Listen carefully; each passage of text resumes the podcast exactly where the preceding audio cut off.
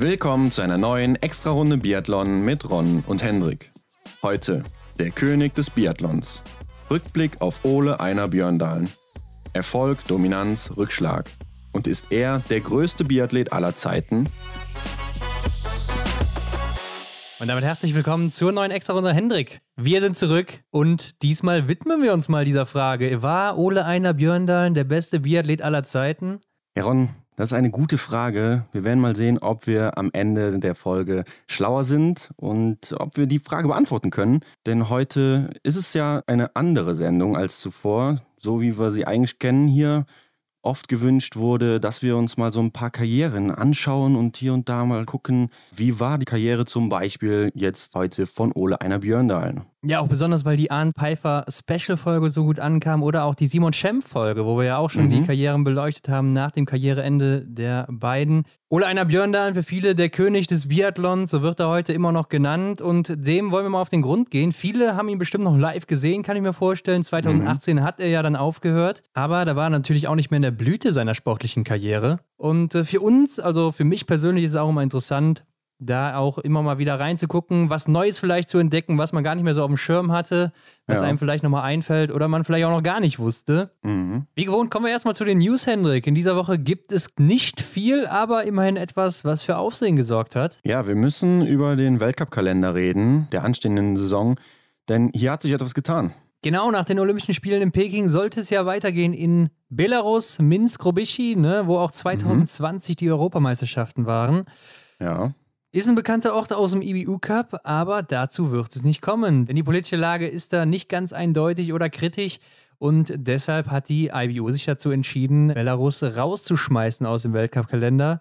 Es ist aber auch schon Ersatz gefunden. Genau, Ersatz ist Kontiolahti, äh, wo ja eigentlich die Saison starten sollte.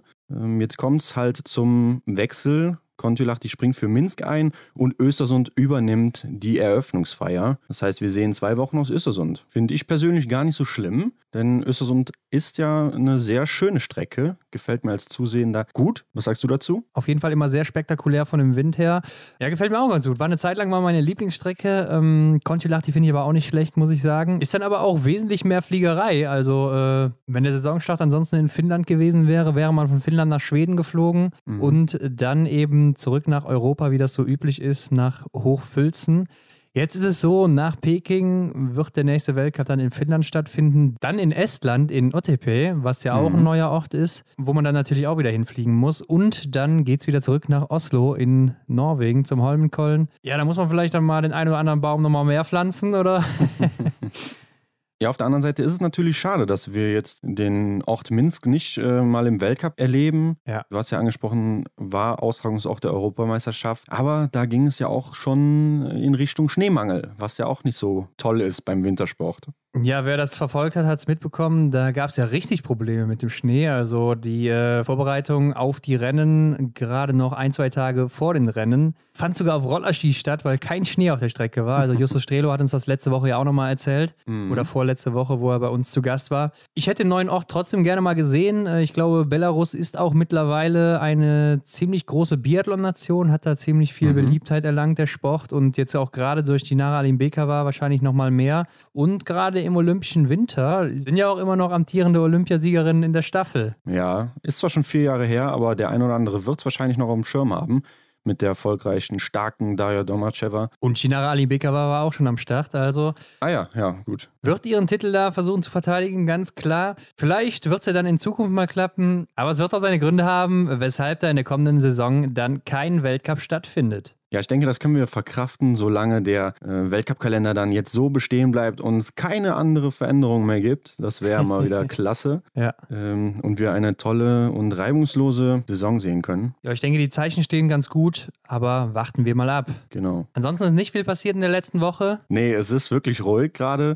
Mir fällt ein, ich habe ähm, die letzten Tage ein YouTube-Video gesehen von Ingrid Landmark-Tandrevold, die ist da ja immer fleißig aktiv. Sie verbringt mal wieder irgendwelche Nächte in der dem, wie sagt man, Outback von Norwegen mit Rucksack und Zelt, Lagerfeuer etc. Also sie hat scheinbar wieder eine gute Zeit da oben. Und da stelle ich mir auch immer die Frage, in Deutschland kann man sowas doch gar nicht machen, oder? Ja, in Deutschland darfst du auf jeden Fall nicht überall campen, ne? das ist ganz klar. Wenn du da erwischt wirst oder so und äh, da in einem verbotenen Gebiet bist, ja, geht das eben nicht. Mhm. Aber das machen auch einige in Norwegen. Ne? Also Manta als Büreusland habe ich da auch schon mal gesehen, aber Ingrid Landmark-Tandrevold, die du angesprochen hast, ist auch momentan aktiv, was ihr Haus angeht, denn die hat ja wohl mit ihrem Freund, Mann, ich weiß es nicht genau, ein Haus gekauft mhm. in Norwegen, ja. was die beiden zusammen renovieren und das äh, dokumentiert sie natürlich alles mit der Kamera, lädt das glaube ich auch auf ja. YouTube und Instagram hoch. Kann man mal abchecken, wen das interessiert. Und wir nehmen hier heute auf, 16. Mai, ja, am 17. kommt die Folge raus und der 16. Mhm. Mai, das ist auch der Geburtstag von Johannes Tinges Böhr, Hendrik. Johannes Dingesbö wird heute 28 Jahre alt, nähert ja. sich also dem perfekten Biathlon-Alter eventuell, mhm. falls es überhaupt noch besser geht oder perfekter. Ja, das äh, überlege ich gerade auch. Also der Mann ist natürlich schon sehr, sehr erfolgreich und wenn jetzt erst das beste Alter anfängt, dann will man ja meinen, dass da in der nächsten Zeit erstmal keiner mehr irgendeine Rolle spielt. Mal schauen, was Dolon Greit dazu in der nächsten Saison sagt. Ja, also läuferig kann man äh, Johannes Dingesbö mit Sicherheit keinen Vorwurf machen, aber am Schießen, ob das auch was mit dem Alter zu tun hat, das werden wir dann in den nächsten Jahren erfahren. Mhm. Aber Alter ist auch ein gutes Stichwort, denn Ole Einer Björndalen war ja extrem lange erfolgreich und im Biathlon mhm. dabei. Und da werden wir auch gleich noch das Alter im Fokus haben. So habe ich mir zumindest so ein paar Sachen mal aufgeschrieben. Ja, definitiv. Das ist ja immer das, was ähm, eigentlich auch in Bezug auf Ole Einer Björndalen zur Sprache kommt. Ne? Dass er halt auch im hohen Alter beziehungsweise eine sehr, sehr lange Zeit äh, dem Biathlon aktiv war oder im Biathlon aktiv war. Ja, und ich habe mir so die Frage gestellt, Ron, wo fangen wir denn da überhaupt an? Ja, ist wirklich schwierig. Ne? Er hat in den 90ern schon angefangen, die frühen 90er dann mhm. so die Dominanzzeit in den frühen 2000ern bis ja, 2010er Jahren. Und ja. dann eben auch in den 2010er Jahren und folgenden durfte man ihn noch nicht abschreiben. Also war immer mhm. so ein mhm. Mitfavorit, ne? auch wenn man vielleicht nicht mehr so mit ihm gerechnet hat, aber trotzdem immer einer, auf den man ein Auge geworfen hatte. Äh, ich selber habe ihn ja auch noch so in seiner Blütezeit miterlebt, sogar so Anfang der 2000er Jahre. Davor war ich einfach ja. zu jung noch in den 90ern. Aber mhm. da kann ich mich auch noch ganz gut an einige Sachen erinnern. Und klar, die späteren Jahre auf jeden Fall noch so voll präsent eigentlich mitbekommen. Mhm. Für viele hat er ja auch so den Biathlon-Sport revolutioniert, der so das Schießen und extreme Laufen dann auch äh, unter einen Hut gebracht hat. Ja. Und äh, auf jeden Fall, auch wenn das vielleicht äh, kontrovers diskutiert ist, kann man sagen, er hat die Sportart eine lange Zeit geprägt. Definitiv, ja. Und da geht es mir ein bisschen anders, denn ich habe ihn gar nicht so sehr in der Blütezeit erlebt. Eher so, ja, zu seinen ähm, letzteren Rennen dann erst äh, wirklich ins Auge genommen und mich dann auch so ein bisschen interessiert für das, was er so bis dahin dann geleistet hatte. Da kannst du mir vielleicht dann auch noch den ein oder anderen Insider hier bringen. Ähm, ja, mal bin sehen. Ich mal, bin ich mal gespannt, was ich hier heute noch mitnehme. Aber wie ist denn Ole Einer Björn dann überhaupt in den Weltcup gestartet? Äh, damals gab es ja noch gar keinen EBU Cup, oder? Ja, hat auf jeden Fall seinen Start im Weltcup ziemlich früh gehabt. In der Saison 92, 93, damals in Conti Lachti mit 19 Jahren, 29. im Einzel geworden mit drei Fehlern. Mhm. Gar nicht so ein schlechtes Ergebnis, wie ich finde. Ja. Aber man muss natürlich auch sagen, dass die Leistungsdichte damals noch nicht so hoch war wie heute. Ähm, also kann man das auch nicht so eins zu eins vergleichen. Er selber kommt aber ja auch aus einer Biathlon-Familie, ne? Ja, hier wollte ich noch gerade anmerken, dass die Zuhörerinnen sich mal den Einzel so im Hinterkopf behalten sollen, denn ähm, auf den werden wir hier und da auch nochmal stoßen. Also Weltcup-Debüt im Einzel. Und ja, zu seiner Familie äh, kann ich jetzt gar nicht so viel sagen. Was hast denn du da auf dem Plan stehen? Ja, er hat halt noch zwei Brüder, die auch im Biathlon aktiv sind. Äh, davon sein älterer Doug Björndalen, der schon vor ihm auch aktiv war mhm. und ihn dann auch an den Sport herangeführt hat in den 90ern. Die waren auch zusammen relativ erfolgreich äh, in der Zeit, aber ja, wurden dann auch so 98 rum von Leuten wie Halvard Hannewold, Frode Andresen und Egel Gerland abgelöst, die dann auch deutlich mhm. besser waren.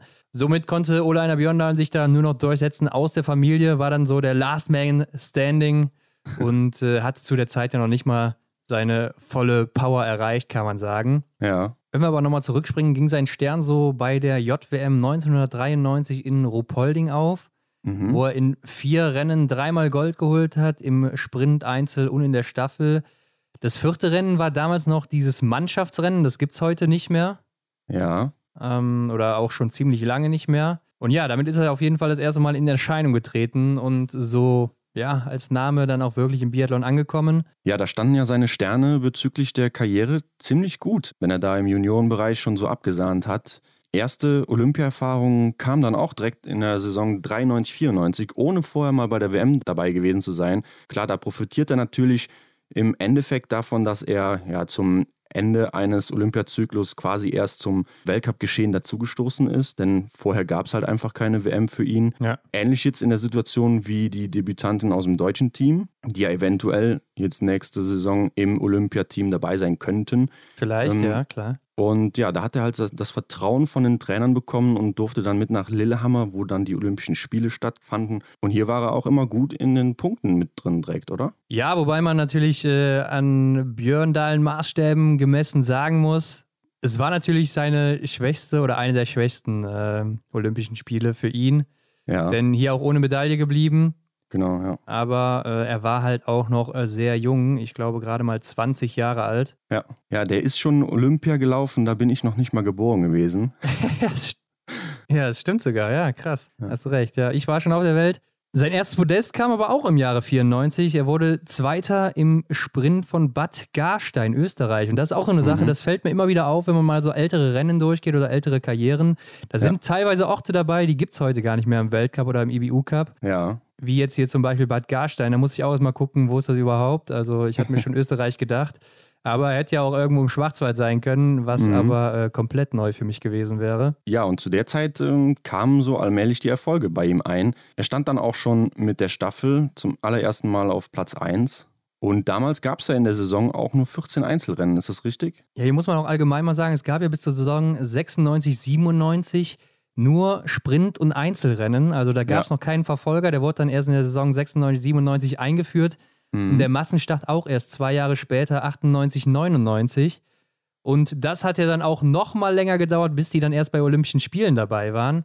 Mhm. Also so wie wir das heute kennen, dass es so diese vier Standard-Einzelrennen sind, ist noch gar nicht so lange im Biathlon. Ja, klar, es gab natürlich schon das Staffelrennen. Ja, und eben das angesprochene Mannschaftsrennen, was aber ja. auch seit Ende der 90er gar nicht mehr dabei ist. Mhm. Aber ja, seinen ersten Sieg holt er im Alter von 21 Jahren im, oder gerade noch 21, denn kurz darauf ist er 22 geworden. 1996 in Antolz im mhm. Einzel mit 20 Treffern. Antolz, wir wissen es ja, ist der höchste Ort im Weltcup. Ne? Falls der eine oder andere schon mal eingeschaltet hat, wenn Antolz ja. im Fernsehen läuft, kriegt man das vielleicht mit, wenn man nicht gerade den Sound auf stumm stellt. Ähm, ja, mhm. auf jeden Fall hochgelegener Ort und er war auch immer ein Typ, der mit der Höhe sehr gut klarkam. Hat sich da immer gerne vorbereitet, beziehungsweise er ist ja auch dann nach Obertiljach gezogen, um ja. in der Ho Höhe immer trainieren zu können. Ja, also das ist wahrscheinlich auch ein sehr cleverer Schachzug von ihm gewesen. Hat sich da an diese besonderen Umgebungen angepasst und damit halt ja, wirklich optimal trainieren können. Ja. Wobei, man muss auch sagen, in Oslo, wo er herkommt, in Norwegen, gibt es natürlich auch gute Standorte, wo man wahrscheinlich optimal trainieren kann. Hat man aber vielleicht diese Höhe, was du jetzt angesprochen hast, nicht so. Eben, das ist das Problem in Norwegen, dass man da eben nicht die Höhe hat, sondern da ist man relativ flach meistens, mhm. aber äh, trotzdem natürlich viel Schnee. Sein zweiter Sieg ließ dann so ein bisschen auf sich warten im äh, Januar 1997 im Sprint von Oberhof, dann aber auch direkt ein Doppelschlag hier mit dem Verfolger. Mhm. Hat er dann nochmal nachgesetzt. War auch vorher schon im letzten Rennen vor Weihnachten in Oslo auf dem Podium und danach in Ruppolding auch nochmal Zweiter im Einzelhändrik und mhm. auch nochmal ein Sieg dann in Ruppolding. Also war er dann hier in fünf Rennen hintereinander auf dem Podium. Was sich ja. natürlich nach einer starken Serie anhört, aber auch hier muss man wieder sagen, für Björndalen-Verhältnisse ist das noch human. Mhm, genau, und er hatte oft diese Top-10-Ergebnisse und die von dir angesprochenen Podiumsplätze, aber er hat auch schon mal daneben gegriffen. Ne? Zum Beispiel ja. ähm, in einem Einzel, ähm, wo er 34. wurde mit ganzen sieben Fehlern oder in einem Sprint, wo er 43. wurde mit fünf Fehlern. Also da waren auch hier und da viele Ausrutscher dabei und bei der WM in Bresno, die dann anstand, hat er äh, immerhin seine erste Einzelmedaille geholt. Nämlich im Verfolger die Bronzemedaille und mit der Staffel durfte er laufen und da hat er dann auch Silber gewonnen. Ja, und ich finde, da fängt es auch an, dass er langsam so Dauergast auf dem Podium wird. Also da fällt es ja. schon auf, da ist er immer häufiger auf dem Podium dann. Im Alter mhm. von 23, 24 äh, geht es langsam so richtig los bei ihm. Und dann folgen ein Jahr später die Olympischen Spiele in Nagano, Japan. Mhm. Hier auch, wie eben angesprochen, der Verfolger noch nicht olympisch, aber er holt sich hier im Sprint sein erstes Gold. Ja. Und in derselben Saison holt er sich auch den ersten Gesamtweltcup-Sieg. und ist damit im Olymp des Biathlons, so kann man sagen, angekommen. Definitiv. Ich habe mir hier auch äh, notiert, hier beginnt so seine glorreiche Zeit in der Saison 97, 98, wobei er hier auch ja. nur zwei Weltcupsiege eingefahren hatte. Ja. Ähm, und das finde ich sehr interessant, denn heutzutage, wenn man das vergleicht mit der Saison 2021 oder 1920, ähm, mit zwei Weltcupsiegen, naja, gewinnst du den Weltcup heutzutage nicht mehr, oder? Ja, es kommt natürlich darauf an, wo du am Ende stehst. Wir haben ja jetzt auch gesehen, dass Johannes Tinges Bö mit vier Siegen den Gesamtweltcup-Sieg geholt hat, aber er war auch häufig auf dem Podium. Ja. Oder eben äh, fast immer in den Top Ten. Mhm. Und ähnliche Parallelen habe ich jetzt dann hier auch zu, zu Johannes Dennis Bö. Denn in dieser Saison war der Ole Einer Björn Dahlen auch nur fünfmal nicht unter den Top Ten. Ja, ja ich finde die beiden generell relativ ähnlich. Also mhm. kommen wir vielleicht am Schluss nochmal drauf. Ja. Ich würde jetzt einen Sprung machen zu den Olympischen Spielen 2002 in Salt Lake City. Ja, das können wir gerne machen, denn die nächsten Jahre von äh, 97, 98, da tut sich nicht ganz so viel. Ne? Klar, er ist einer der ja, großen Athleten, kann man schon sagen. Hier und da gewinnt er mal eine Medaille, zum Beispiel WM Oslo, Massenstart Bronze. Fährt auch in der Saison 2000, 2001 acht Weltcupsiege ein. Ja. Ähm, und ja, die Generalprobe für diese olympische Saison, auf die du jetzt zu sprechen kommen möchtest, die war ja dann äh, 2000, 2001, wo er auch schon ordentlich abgesahnt hat. Und äh, ähnlich macht das ja dann auch in Salt Lake City. Die Austragungsort des Soldier Hollow, wo ja auch schon der Weltcup vor ein paar Jahren noch stattfand. Ich glaube, mhm. im nächsten oder diesem Jahr ist er ja auch wieder da. Ja, ich will jetzt nichts Falsches sagen, ich habe es nicht mehr ganz im Kopf. Ja, ich meine. Kommt auf jeden Fall wieder. Mhm. Kommt auf jeden Fall wieder in den nächsten äh, Saisons. Da holt er in vier Rennen viermal Gold, also besser ging's nicht. Ne? Damals auch nur ja. Einzelsprint und Verfolger, das erste Mal am Start und eben die Staffel, Massenstart noch nicht. Mhm. Ist damit natürlich auch der Mann der Winterspiele überhaupt, jetzt nicht nur bei den Biathleten, äh, sondern generell und wird auch Sportler des Jahres in Norwegen. Mhm. Also der Erfolg nimmt immer weiter Fahrt auf hier bei dem Norweger und hat bis dahin was geschafft, was noch keiner im Biathlon geschafft hatte. Ja. Erst hatte ich gedacht, so ja, der Ole hat sich dann da voll auf Olympia fokussiert und hat alles andere so ein bisschen schleifen lassen, wie zum Beispiel Marto Olsby-Reuseland, das ja 1920 auch für Antolz die Weltmeisterschaften gemacht hat. Aber das ist nicht so, ne? denn im Weltcup war er auch immer oben mit dabei und hat viel gewonnen, äh, fünf Siege ja. insgesamt in der Saison und äh, das war wirklich eine herausragende Saison für ihn, definitiv und äh, generell für die Geschichte, ne? sonst würden wir heute nicht darüber sprechen. Das heißt, ähm, sowas hat auch bislang dann einfach keiner geschafft, oder? Ja, das ist richtig. Ähm, seine Frau hat es nochmal geschafft, 2014 in Sochi auch drei Einzelrennen zu gewinnen. Mhm. Ähm, in der Zwischenzeit sind natürlich auch durch den Massenstart noch ein Rennen dazu gekommen und durch die Mixstaffel. Also wir haben ja mittlerweile sechs olympische Rennen, damals waren es eben nur vier. Ähm, dadurch die Chance natürlich auch ein bisschen höher, heute eine Medaille mehr abzuräumen. Ja, klar. Aber ähm, einfach diesen Grand Slam, vier von vier Rennen gewonnen, das ist natürlich einmalig. 2002, 3, eine Saison später, holt er dann mit elf Weltcupsiegen in 19 Rennen seinen zweiten Sieg im Gesamtweltcup. Mhm nachdem zuvor ja Raphael Poré dreimal hintereinander gewonnen hat im Gesamtweltcup. Ja. Und äh, das war auch vielleicht, Hendrik, ja, eine der größten oder vielleicht sogar die größte Rivalität, die es jemals im Biathlon gab, so über Jahre hinweg. Raphael Poré, der Meisterschütze, ja, der ja. auch stark war im Laufen, aber eher so im Schießen sein, äh, seine Perfektion gefunden hat. Und Ole Einer Björndalen eben so das Gegenstück, der so der Überläufer war, aber im Schießen dann eben hier und da mal geschwächelt hat. Mhm. Äh, und der Franzose hatte eben, ja, so in der Konstanz ein bisschen die Nase vorn immer im Vergleich zum Norweger. Ja, ja den Franzosen habe ich live gar nicht gesehen, beziehungsweise halt in Aktion.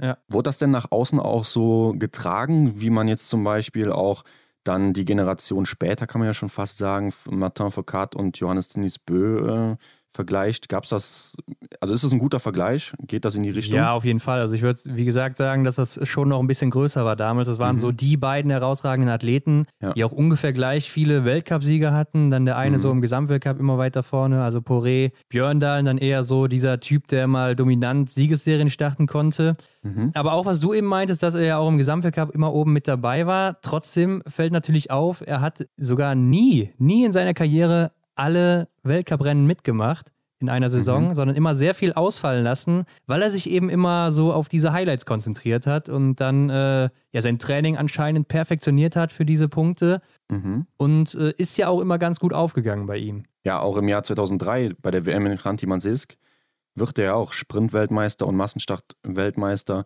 hat aber dann auch, wie eben schon mal äh, gesagt, im Einzel dann daneben gegriffen mit einem 30. Platz und vier Fehlern. Ja, und das fällt auch auf in den Jahren, wo er dann so richtig erfolgreich wird. Da ist er dann teilweise fast nur auf Platz 1 unterwegs und dazwischen sind dann wirklich Plätze äh, mhm. ja, 15, 20, 30, je nachdem, wo er dann echt sehr, sehr viele Fahrkarten geschossen hat.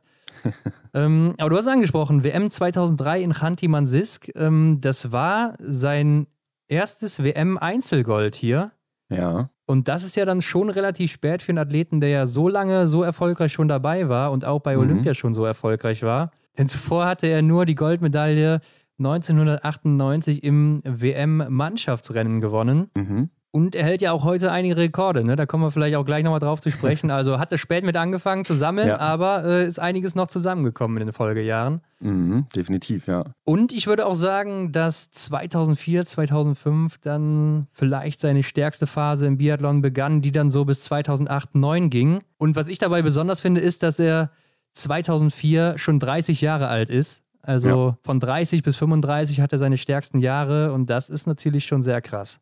Ja, das ist auch wieder dieses Thema, das beste Biathlon-Alter, wie wir es eingangs auch schon angesprochen hatten. Ob das so bei jedem Athleten ist, ist wahrscheinlich eine Sache, die man nicht so genau vergleichen kann. Ne? Also ist ja natürlich bei jedem Athleten oder bei jeder Athletin anders. Aber bei ihm ist es auf jeden Fall so gewesen, äh, wirklich bemerkenswert, denn in der Saison 2004-5 holt er natürlich den Gesamtweltcup, zwölf Siege. Und hier hat man dann auch wirklich mal diese Siegesserie gesehen, die man eigentlich nur so, ja, von Martin Foucault in, in der Neuzeit so kennt. Ja, Martin Foucault oder vielleicht noch Johannes Dingesbö, aber hier auch acht Siege hintereinander geholt. Der hat dazwischen mhm. ein paar Rennen ausgelassen, aber aus seiner Sicht eben acht Siege hintereinander. War in der Saison auch nie schlechter als Platz sechs. Also Wahnsinnsdominanz. Ja. Äh, du hast es angesprochen, zwölf Weltcupsiege und das in nur 20 Rennen auch damals wieder. Also einiges auch ausfallen lassen. Mhm. Und das war ja ein Rekord damals. Ne? Bei den Herren gab es nie einen, der mehr Weltcupsiege in einer Saison geholt hat. Martin Foucault hat es ja dann 2017 geschafft, mit 14 mhm. das zu schlagen. Und Johannes Dingesbö äh, 2019 ja eben mit 16, der ja aktuell auch noch führender da ist. Ja. Also das sind schon Marken äh, bis jetzt unerreicht und mal gucken, ob die irgendwann nochmal gebrochen werden von irgendwem. Ja, das ist eine Frage, die wir hier heute nicht beantworten. Ähm, aber vielleicht sprechen wir in den nächsten Jahren mal darüber. Das würde mich sehr freuen. Neben diesen ganzen Erfolgen räumt er natürlich auch bei den Einzelwertungen ab, also bei den Disziplinenwertungen. Äh, da gewinnt er alle, außer die Verfolgungswertung, wo er dann Zweiter wird. Und du hast eben gesagt, dass Ole Einer Björndalen so der absolute Läufer war. Der kam übers Laufen. Und ich habe mal nachgesehen, ich glaube, wenn der Wert stimmt, ist er hier mit 7,6 Prozent schneller als der Durchschnitt unterwegs. Ja. Also das muss man sich mal auf der Zunge zergehen lassen, ja. wenn man überlegt, wo die Leute heute unterwegs sind ja, wobei Oder? das natürlich auch so ein Indiz dafür ist, dass das Feld heute auch enger zusammengerückt ist, dass die mhm. hinteren Leute auch schneller und stärker geworden sind und äh, dass das Gesamtfeld stärker ist. Genau. Und ja. äh, früher war die Dichte eben noch nicht ganz so hoch, wie das eben heute der Fall ist, muss man mhm. so sagen. Die WM in Hochfilzen war ja auch dann 2005 in dieser Saison noch, wo er ja, ja. auch im Sprint, Verfolgung, Massenstart und der Staffel Gold holt, nur im Einzel Sechster wird. Mhm. Ähm, also auch hier fast den Grand Slam geschafft hat von allen Siegen. Ja, und im Massenstart dann drei Fehler, da doch noch ein Gold geholt und im Verfolger hat er ja auch drei Fehler geschossen. Also ja. hier zeichnet sich dann auch nochmal wieder die läuferische Stärke aus. Auf jeden Fall. Also da war er sowas von dominant teilweise in den Jahren. Da konnte niemand wirklich mithalten. Mhm. Im Folgejahr hat er dann den Doppelschlag auch im Gesamtweltcup klar gemacht, sein vierter Titel dann. Ja. Und ein Jahr später wird er dann Zweiter im Gesamtweltcup, macht aber auch nur 19 Rennen mit, verpasst hier acht Einzelrennen, mhm. siegt aber in diesen 19 Rennen elfmal, dabei sogar die ersten fünf Rennen der Saison hintereinander, alle gewonnen. Ja. Und äh, ja, wird dann eben Zweiter hinter Michael Greis damals, ne, der letzte mhm. deutsche Gesamtsieger bei den Herren. Und das war auch die letzte Saison von Raphael Poré, seinem jahrelangen Dauerrivalen. Ah, ja. Also mhm. das Ende einer Ära wurde dann hier so eingeläutet. Und damit hatte auch die Konkurrenz für Ole Einer Björndalen in den Folgejahren etwas abgenommen. Mhm. Denn 2007, 2008 und 2008, 2009 holt er sich ja wieder den Doppelschlag im Gesamtweltcup. Ja, genau. Ich wollte noch auf die Saison 2005-6, äh, äh, beziehungsweise auf das Ende der Saison 2005-6 eingehen, denn hier gewinnt er auch alles in Oslo, also hat dann unterm Strich dann doch noch eine längere Siegesserie ähm, für sich aus, aus persönlicher Sicht hinter sich, ähm, ja. nach den äh, ersten fünf Rennen, die er dann in der Saison 6-7 gewonnen hat. Und in Antolz wird er dann auch wieder Sprintweltmeister, Verfolgungsweltmeister mit der Staffel, holt er noch Silber, also wirklich sehr erfolgreich. Ja, und äh, das Jahr 2009 war dann auch sein letzter Triumph im Gesamtweltcup. Und bei den Weltmeisterschaften in Pyeongchang räumt er auch nochmal richtig ab, wo er vier Goldmedaillen aus sechs Rennen holt im Massenstart und in der mhm. Mixstaffel wird er da in Anführungszeichen nur Vierter, also ganz knapp vorbei an den Medaillen. Mhm. Und auch hier ist es wohl seine letzte Einzelgoldmedaille bei Weltmeisterschaften. Also 2009, da fängt so der Umbruch an bei Ole Einer Björndalen.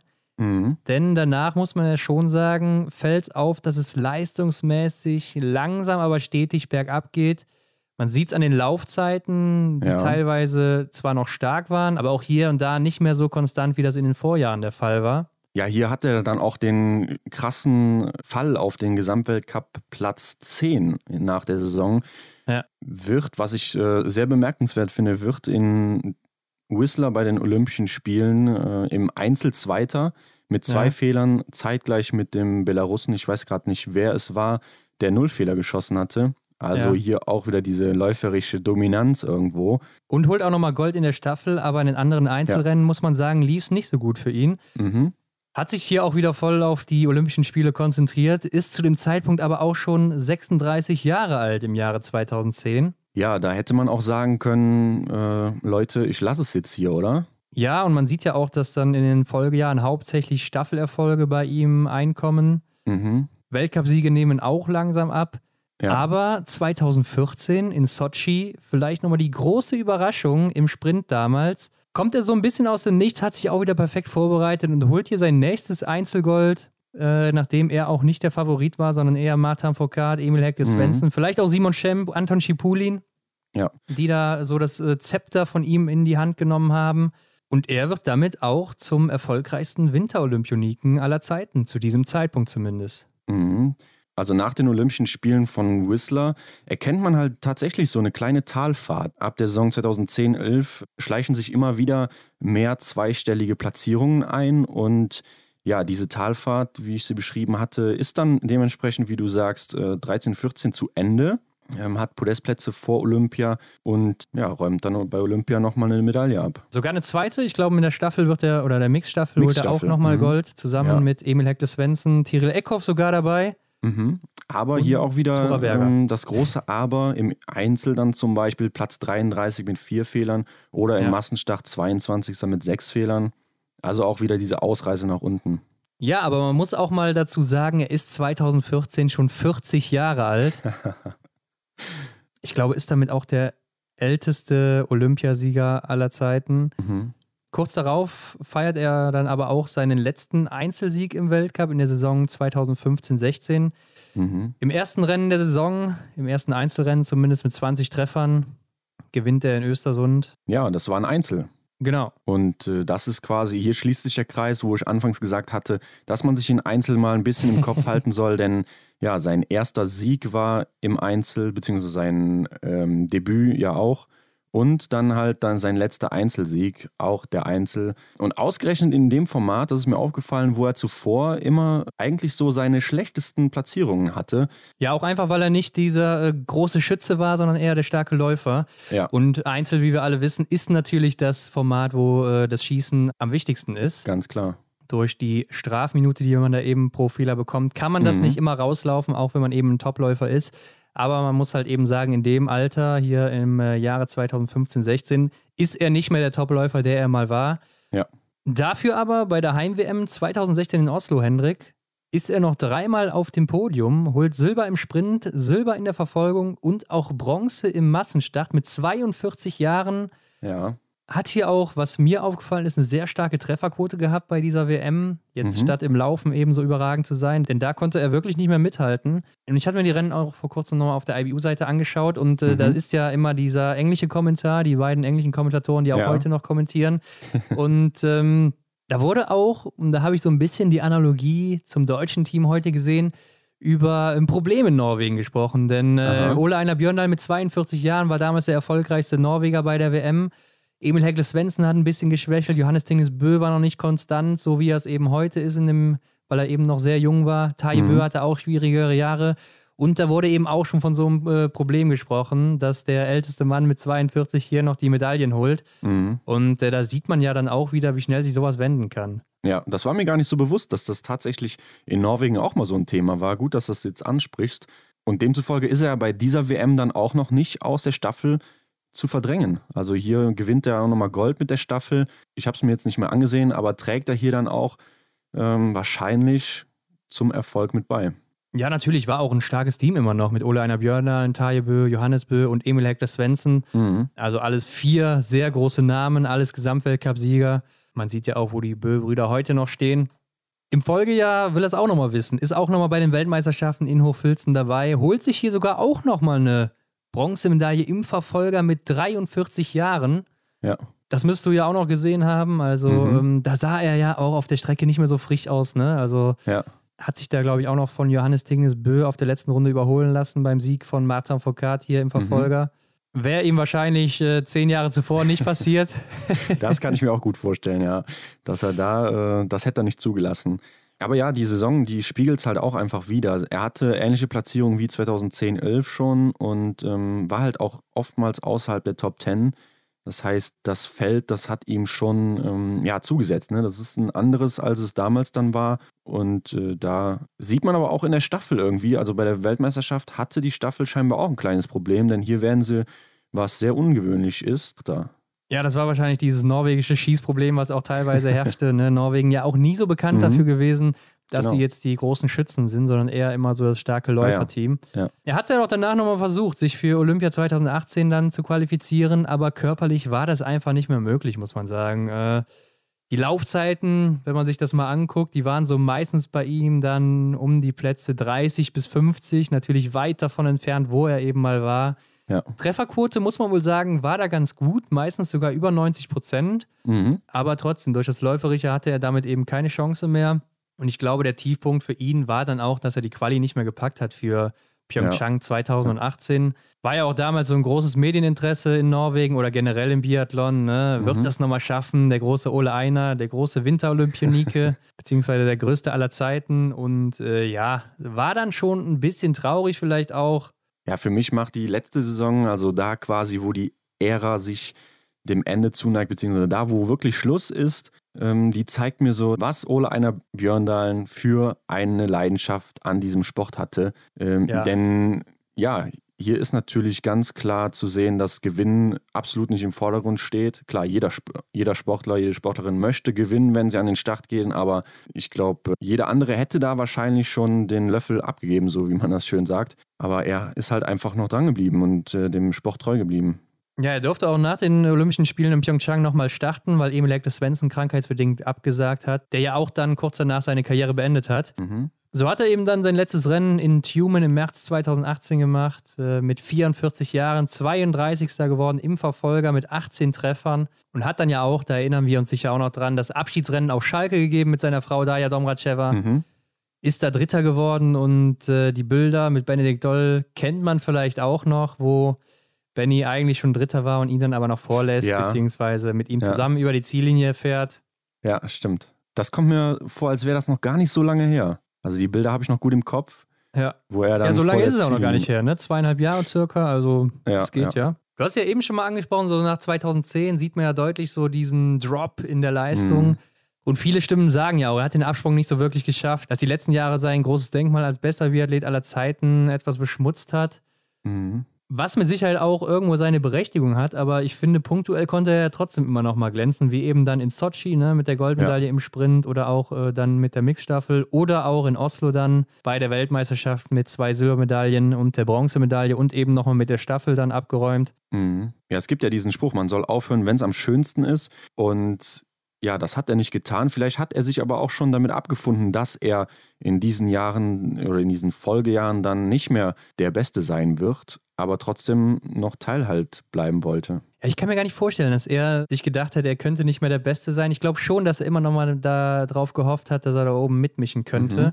Ähm, ich hatte auch noch ein Interview von ihm gelesen, wo er sagt, dass er nie so nach dem Sieg gestrebt hat, sondern immer nach dem perfekten Rennen einfach. Ah, okay. Und das ist ihm halt so und so oft schon gelungen. Er will immer wieder dieses perfekte Rennen machen, sprich ja. alles treffen und sehr gut laufen. Mhm. Ja, ist ihm häufig gelungen, ne? so häufig wie keinem anderen. Aber auch wie schon gesagt, allgemein muss man schon sagen, er war nie einer der besten Schützen. Seine beste Trefferquote war mal 86,3 Prozent. Mhm. Das ist ein guter Wert, aber jetzt auch kein besonderer. Und äh, das war in der Saison 2002, 2003. Insgesamt hatte er eine Trefferquote von ca. 83 Prozent über seine gesamte Karriere. Also da sind viele erfolgreiche Biathleten über ihm. Ja. Also du hast ja auch eben schon mal erwähnt, dass er einige Aussätze hatte und so. Da erinnere ich mhm. mich auch noch dran, dass er schon mal gerne vier, fünf, sechs äh, Fehler geschossen hat ja. und äh, sich dann selber eben rausgeschossen hat. Aber dafür läuferig eben sowas von überragend gewesen über Jahre hinweg. Also mhm. einer der schnellsten, wenn nicht sogar der schnellste. Ne? 2000 bis 2010 habe ich mal nachgeguckt. Da ist er fast immer unter den Top 4 in den Laufzeiten und dabei auch meistens der schnellste gewesen. Und da war er eben auch teilweise dann noch im Alter von 35 oder 36 Jahren. ja, ich glaube, da braucht man gar nicht mehr zu sagen. Also, das ist wirklich sein äh, Gebiet gewesen, das Laufen. Ja, Ole Einer Björndalen war 26 Winter lang aktiv, das muss man sich mal vorstellen. Vielleicht machen wir eine kleine Zusammenfassung. Er hat sechsmal den Gesamtweltcup gewonnen, 17 Mal Disziplinenwertung gewonnen, ist fünffacher Olympiasieger, dreimal mit der Staffel, elfmaliger Weltmeister, achtmal mit der Staffel bzw. Mixstaffel. Ron, was würdest du schätzen, so über den Daumen gepeilt, wie viele Einzelrennen hat er gemacht? Äh, um die 400 oder so, ja, er gemacht genau. haben. Es waren ja. 478 und davon hat er sage und schreibe 95 gewonnen. Ja. Ähm, ja, das ist natürlich extrem. Und er war natürlich auch mal so ein Meister darin, auf den Punkt dann eben in Topform zu sein bei diesen Großveranstaltungen. Mhm. Und äh, wie auch schon angesprochen, nie alle Rennen mitgemacht in diesen 26 Weltcup-Saisons, sondern ja. immer mal wieder was ausgelassen. Teilweise krankheitsbedingt, aber meistens eben, weil er sich vorbereiten wollte auf das große Ereignis des Jahres immer. Mhm. Trotzdem hat er dann teilweise ja noch sehr dominant die Weltcups gewonnen, die Gesamtweltcups ja, mit äh, vielen ja. Punkten Vorsprung. Aber teilweise eben auch nicht. Und zum Laufen sei noch gesagt, er hat ja auch immer wieder Ausreißer in Langlauf gemacht, wo er auch sehr erfolgreich war. Also er war der erste Wintersportler, der in zwei unterschiedlichen Sportarten einen Weltcupsieg holen konnte. Mhm. Im Langlauf und dann eben im Biathlon. Und äh, Martin Foucault, weiß ich, hat das auch mal probiert. Ah, okay, hat sich dann ja. aber auch wieder relativ schnell auf Biathlon konzentriert. und damit hat Ole Einer Björndal natürlich auch so ein bisschen die Diskussion im Keim erstickt. Können Biathleten auch im Langlauf standhalten? Ja, ja. Denn das können sie auf jeden Fall, gerade die Topläufer. Also warum sollten sie es auch nicht können? Ne? Mm, ja. Ja gut, die Distanzen sind oft anders, auch länger dann, aber ja, er hat es natürlich bewiesen. Aber was würdest du sagen, war so sein Format? Gab es ein Format, wo man sagt, so, ja, das war das Format von Ole Einer Björndalen? Ja, ich würde schon sagen, der Sprint und dann eben auch der darauf folgende Verfolger, wenn er dann eben ja, gut dabei ja. war. Einfach im Sprint, weil er nicht so oft schießen musste und halt einer der schnellsten war, ne? Ganz klar. klar. So ähnlich wie halt Johannes Dingesbö, das kann man mhm. ja auch so sagen, hat auch seine meisten Siege im Sprint geholt. Ja, Björndalen hat 36 Mal den Sprint gewonnen und äh, 37 Mal die Verfolgung. Also trifft das deine Aussage schon ziemlich gut auf den Punkt, würde ich sagen. Einzel war es definitiv nicht, auch wenn er da häufig erfolgreich war. Was ja. aber auch eher damit zu tun hat, dass er eben so lange dabei war. Also du hast ja angesprochen, 26 Weltcup-Saisons, mal zum Vergleich, Martin Foucault hatte nur 13. Mhm. Ja, genau die Hälfte. Ja, eben. Das ist dann schon ein deutlicher Unterschied. Und eingangs haben wir darüber gesprochen, dass er so ein Revolutionär war im Biathlon, der das Laufen und Schießen wie kein anderer zuvor vereint hat mhm. beziehungsweise dieses schnelle Laufen. Und er war auch einer, der hat halt sehr früh mit dem Mentaltraining angefangen. Also so alles für den Sport gegeben, ne? das dass man äh, eben auch, äh, dass der Geist eben auch eine wichtige Komponente ist im Biathlon. Ja, das gibt's doch nicht. Da war Stola und Greiter auch noch nicht auf der Welt. das stimmt sogar. Diese Norweger mit ihrem Mentaltraining. Ja. Und generell war er natürlich ein Tüftler oder dafür bekannt. Ne? Mhm. Ne? Ich habe es eben angesprochen, in Obertiljach auf der Höhe gelebt, einfach damit er dieses Höhentraining immer ausnutzen konnte. Ja. Also hat so versucht, alles zu perfektionieren und auch alles gegeben für den Sport. Mhm. Heutzutage kenne ich jetzt keinen Norweger, der irgendwo anders lebt, jetzt zum Beispiel in der Höhe, sondern äh, da werden dann einfach Trainingslager gemacht in äh, Italien oder Ja. in Österreich. Ja, vielleicht war das auch damals dann noch gar nicht so sehr möglich. Vielleicht, äh, wenn Ole Einar Björndalen und der Verband dann damals schon die Möglichkeit gehabt hätten, also sprich äh, die monetäre, ähm, Ja, ich glaube, er hat auch sehr viel selber sich finanziert. Ne? Also ähm, vielleicht hätte er dann auch ähm, einfach weiter in Norwegen gelebt und wäre dann öfters auf äh, die ganzen äh, Trainingslager gefahren in diese speziellen Orte, äh, was halt heute wahrscheinlich eher möglich ist. Ja, er war auch immer ein ziemlicher Einzelkämpfer, also hat sich auch so seine eigenen Trainer dann äh, gekauft oder ja, wie kann man das sagen? Doch, gekauft kann man schon sagen, weil er bezahlt Ja. sie dann natürlich. Hat sich auf jeden Fall um seine eigenen Trainer gekümmert und auch sehr viel alleine trainiert, nicht so viel Mhm. mit dem Team. Ich weiß auch noch, dass er zum Beispiel dann mal ausprobiert hat, so gezackte Skistöcke zu verwenden, die in der Mitte so einen Knick hatten. Ja, einfach, wie man es aus der dachte- Abfahrt kennt. ja, so ähnlich, weil Ja. ähm, ja, neues Modell und da wurde dann natürlich angepriesen oder äh, im Marketing natürlich angepriesen, dass Ja. die für schnellere Zeiten sorgen. Hat er Okay. dann aber auch irgendwann wieder sein gelassen. Und ich meine mich auch erinnern zu können, dass er mal den Ansatz hatte, sein Gewehr nicht mehr zu verstellen an den Rasten, wenn der Wind sich äh, Mhm. bewegt hat, sondern er hat dann gegen den Wind so sozusagen gezielt, weißt du? Also Ja. wenn er merkte, der Wind kam äh, stärker von rechts, so dass er auch weiter dann äh, nach rechts gezielt hat, damit die Kugel dann eben weiter nach links einschlägt Mhm. und äh, Mhm. nicht mehr an den Rasten gedreht hat. Ja. Also hat schon immer sehr, sehr viel ausprobiert, äh, versucht sehr viel Neues zu finden und immer noch dieses eine Prozent irgendwo rauszuholen. Mhm. Und ich glaube, das hat ihn dann auch im Endeffekt immer sehr ausgezeichnet und auch so erfolgreich gemacht. Ja. Das wäre nämlich noch eine Frage gewesen von mir an dich. Was denkst du, was ihn so erfolgreich gemacht hat? Und äh, ja, das hast du ziemlich gut auf den Punkt gebracht. Aber auch mit Blick auf die Platzierung. Die durchschnittliche Platzierung im Laufe seiner Karriere war der zwölfte Rang. Das Ja. heißt, da natürlich auch immer gut in den Punkten gewesen. Hier und da den Ausreißer nach unten, phasenweise auch wirklich alles dominiert. Und äh, wenn er dann nicht ganz so viele Einzelsiege hatte in der Saison, dann war er natürlich äh, aber immer auf Schlagdistanz, mindestens äh, ja, in, in, in der Umgebung von den Top 5 oder so. Ja. Und dementsprechend äh, sammelst du halt Punkte und ja, darum eben dieser Erfolg, denke ich mal. Ja, vor allen Dingen, wenn wir jetzt mal die letzten zehn Jahre abziehen würden oder die letzten acht Jahre seiner Karriere, Ja, dann wäre der Rang natürlich noch deutlich weiter oben. Also, das bezieht, klar, das bezieht sich auf die gesamte Karriere. ja, eben. Aber bis heute hält er auch noch einige Rekorde. Er hat die meisten Weltcup-Siege mit 94 beziehungsweise 95, wenn man den Sieg in Sochi dazu zählt. Mhm. Denn äh, seit 2014 werden ja die äh, Olympischen Rennen und die Weltcuprennen getrennt. Vorher war das nicht der Fall. Das heißt, seine anderen Rennen vor 2014 bei Olympia sind hier schon mit eingerechnet. Platz 2 ist Martin Foucault mit 79. Ja, wenn man da noch seine vier Einzelrennen aus Olympia dazu nimmt, ist er bei 83. Mhm. Und Johannes Tingnes Bö mit 51 bzw. 52 Siegen auf Platz 3. Er hat auch die meisten Einzel-WM-Medaillen, 26 insgesamt. Teilt sich mit Martin Foucault das meiste Einzelgold, 11, hast du eben angesprochen. Ja. Aber er hat eben äh, mehr WM-Medaillen, deshalb ist er da auch weiter oder auf Platz 1 geführt. Mhm. Insgesamt hat er auch die meisten WM-Medaillen mit 20, ist damit sieben vor Martin Foucault, also inklusive Staffel jetzt. Mhm. Johannes Dinges Bö, habe ich mal gesehen, ist jetzt schon bei 12, Martin Foucault bei 13. Wobei man sagen muss, dass Foucault eben 11 Einzelgold hat und äh, Johannes Dinges Bö nur 4. Ja, der kleine Unterschied.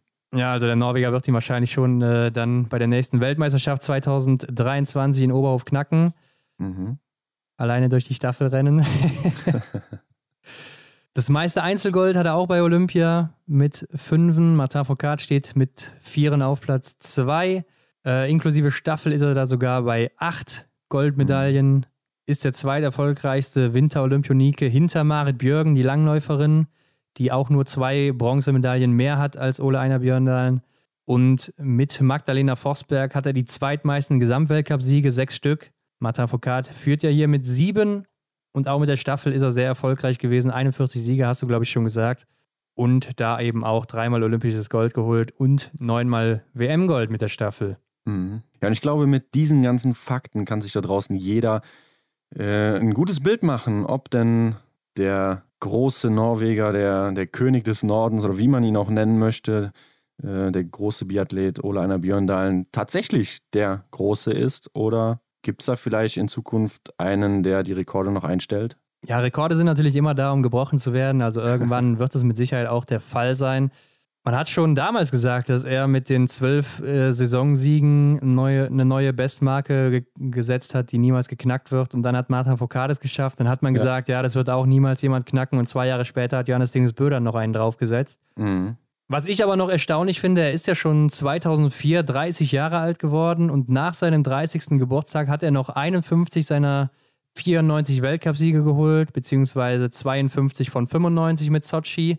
Ja aber von 2010 bis 2016 auch nur noch vier Siege geholt. Mhm. Also auch wieder ein Beweis dafür, dass man auch über 30 noch Topleistung abrufen kann, wenn man äh, ja dann eben noch fit ist oder vielleicht auch noch die Motivation hat, sich fit zu halten. Die, äh, die Diskussion hatten wir auch letzte Woche mit Matthias Dorfer, der ja auch gesagt hat, dass man auch äh, mit 30 oder auch 30 plus noch ganz gute Erfolge erzielen kann. Ja, ja. Ja, man hört halt auch immer diese Diskussion, dass äh, ja, man Mitte 20 halt so angekommen sein sollte. Äh, und deswegen habe ich auch schon in dem Interview mit Matthias gesagt, im Abspann, dass es halt wirklich bemerkenswert ist, dass er dann noch so optimistisch ist und sich nicht abschreiben lässt. Aber vielleicht ist es ja bei ihm dann auch jetzt langsam an der Zeit. Ja, auf jeden Fall ist es ein gutes Vorbild, ein gutes Beispiel. Äh, heute ist Olainer Björnalen 47 Jahre alt und zusammen mit seiner Frau Daya Domacheva Trainer des chinesischen Teams. Mhm. Äh, bereitet die Chinesen auf Olympia im heimischen Peking vor im nächsten Jahr. Mal sehen, was daraus wird. Äh, zuzutrauen ist ihnen natürlich nicht besonders viel, gerade nachdem sie jetzt auch die Weltcup-Saison verpasst haben. Ja. Ja. Aber man konnte ja auch schon in der vorletzten Saison sehen, dass sie im Laufen so ein bisschen diese, diese Handschrift von Ola Einer Björndal und Daya Domacheva haben. Also technisch sieht das schon sehr nach den beiden aus. Mhm, ja. Sie haben natürlich den großen Heimvorteil, sie wissen oder sie kennen die Loipe, sie wissen, wie die Außensituation, die, die Außentemperatur etc. da so um die Zeit halt ist. Und äh, ja, wer weiß, vielleicht erleben wir da eine große Überraschung. Ja, auch am Höhentraining kann es nicht mangeln, denn äh, Peking liegt nochmal ein Stückchen höher sogar als Antolz. Mhm. Also das wird spannend. Äh, Ola in der Björndalen, wie wir jetzt auch gehört haben, kennt sich da ja anscheinend am besten aus in der Höhe. Ich weiß auch gar nicht, ob er noch seinen Wohnsitz da in Obertiljach hat mhm. mittlerweile oder ob er den vielleicht auch verkauft hat. Keine Ahnung. Äh, kann ich dir auch nicht sagen. Ja, ich kann es ja auch nicht sagen, aber vielleicht werden wir es ja in Zukunft mal erfahren. Ich glaube, der Mann wird wahrscheinlich auch immer im Biathlon erhalten bleiben. Ich kann es mir nicht anders vorstellen. Wer so lange dabei war, ja. seit seinem zwölften Jahr, seit seinem zwölften Lebensjahr macht er schon Biathlon und ist bis heute immer noch dabei. Ja, das, äh, da möchte man noch sagen, der Mann hat seine Berufung gefunden. Ich glaube, an der Stelle gibt es auch nicht weiter was zu sagen. Ja, bis hierhin ist das Buch dann des großen Oleiner Björndalen bis jetzt geschrieben. Mhm. Sehr beeindruckende Karriere, sehr viele Erfolge. Einfach auch Wahnsinn zu sehen, wie er teilweise fast nur auf dem ersten Platz war, eine Zeit lang. Ja. ja, erzählt uns doch mal, was ihr von der Folge haltet, denn es ist ja ein anderes Format als sonst. Klar, nächste Woche ist der nächste Gast wieder bei uns im Talk. Mhm. Ja, Ron, ich muss dir sagen, mir hat dieser Ausflug sehr gut gefallen. Uns dann nochmal ein bisschen so durch die Geschichte durchzuschlängeln. Also das, das hat mir gut gefallen. Äh, können wir vielleicht hier und da nochmal einstreuen. Klar, aber ihr seid gefragt, gebt uns mal Feedback. Wie hat euch das Ganze hier gefallen? Und ähm, schlagt uns doch auch gerne mal dann den nächsten oder die nächste Athletin vor, die wir uns mal genauer unter die Lupe nehmen sollen. Genau, schreibt einfach mal unter das Folgenbild, wie immer. Ansonsten folgt uns natürlich bei Instagram und auch hier bei Spotify. Ne? Da kann man uns ja auch mhm. abonnieren. Da kann man dann äh, keine Folge mehr verpassen von uns. Ja. Ach ja, und wenn ihr euch bei dem aktuellen Folgenbild dann in den Kommentaren ausgetobt habt, könnt ihr auch noch bitte das andere Folgenbild abchecken, denn da gibt es ja noch was zu gewinnen. Das Gewinnspiel läuft noch. In Kooperation mit Marve verlosen wir ein paar Skiroller und die Frage, die ihr dafür beantworten müsst, findet ihr in Folge 80. Da haben wir auch noch ein paar weitere Details dazu preisgegeben. Also wer noch mitmachen möchte, ein bisschen Zeit habt ihr noch und da könnt ihr wirklich was Tolles gewinnen. Ja, bis nächste Woche Montag läuft das Ganze noch. Also noch mal reinhören und mitmachen. Ich denke, das lohnt sich. Ansonsten natürlich auch die Folge noch teilen, Shownotes wie immer abchecken. Da findet ihr alle Details, alle Links alles, was ihr wissen müsst. Und Henrik, mir bleibt nicht mehr zu sagen als bis nächste Woche mit einem neuen Gast dann und vielen Dank fürs Zuhören. Genau, bis dahin, macht's gut.